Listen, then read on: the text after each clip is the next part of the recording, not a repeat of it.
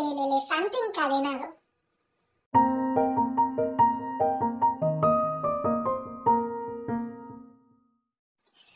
Cuando yo era chico me encantaban los circos y lo que más me gustaba de los circos eran los animales.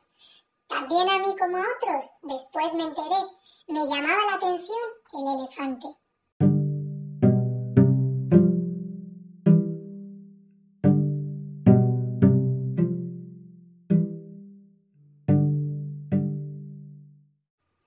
Durante la función, la enorme bestia hacía despliegue de su tamaño, peso y fuerza descomunal, pero después de su actuación y hasta un rato antes de volver al escenario, el elefante quedaba sujeto solamente por una cadena que aprisionaba una de sus patas clavada a una pequeña estaca clavada en el suelo. Sin embargo, la estaca era solo un minúsculo pedazo de madera apenas enterrado unos centímetros en la tierra. Y aunque la cadena era gruesa y poderosa, me parecía obvio que ese animal, capaz de arrancar un árbol de cuajo con su propia fuerza, podría con facilidad arrancar la estaca y huir.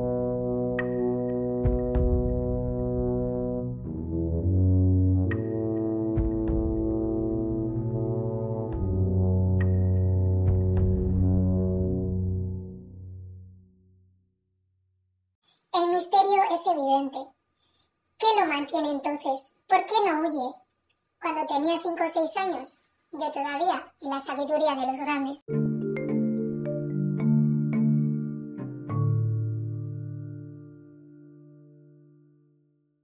Pregunté entonces a algún maestro, a algún padre o a algún tío por el misterio del elefante. Alguno de ellos me explicó que el elefante no se escapaba porque estaba amaestrado.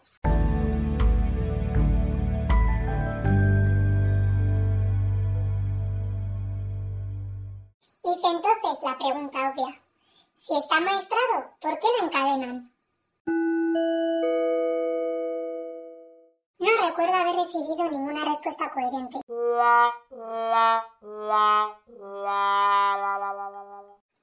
Con el tiempo me olvidé del misterio del elefante y la estaca, y solo lo recordaba cuando me encontraba con otros que también se habían hecho la misma pregunta.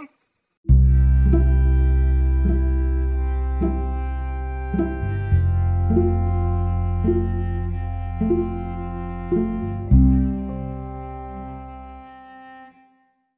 algunos años descubrí que por suerte para mí alguien había sido lo bastante sabio como para encontrar la respuesta. El elefante del circo no se escapa porque ha estado atado a una estaca parecida desde muy muy pequeño. Cerré los ojos y me imaginé al pequeño recién nacido sujeto a la estaca.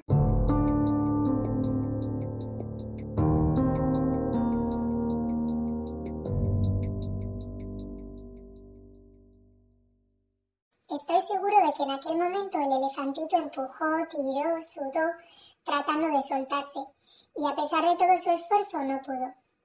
La estaca era ciertamente muy fuerte para él. Juraría que se durmió agotado y que al día siguiente volvió a probar y también al otro y al que le seguía.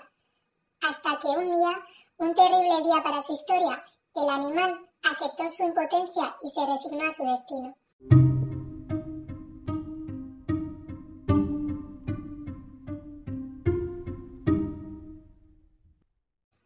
Elefante enorme y poderoso que vemos en el circo no se escapa porque cree, pobre, que no puede.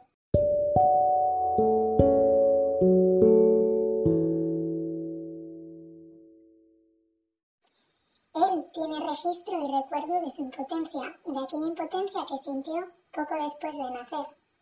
Y lo peor es que jamás se ha vuelto a cuestionar seriamente ese registro.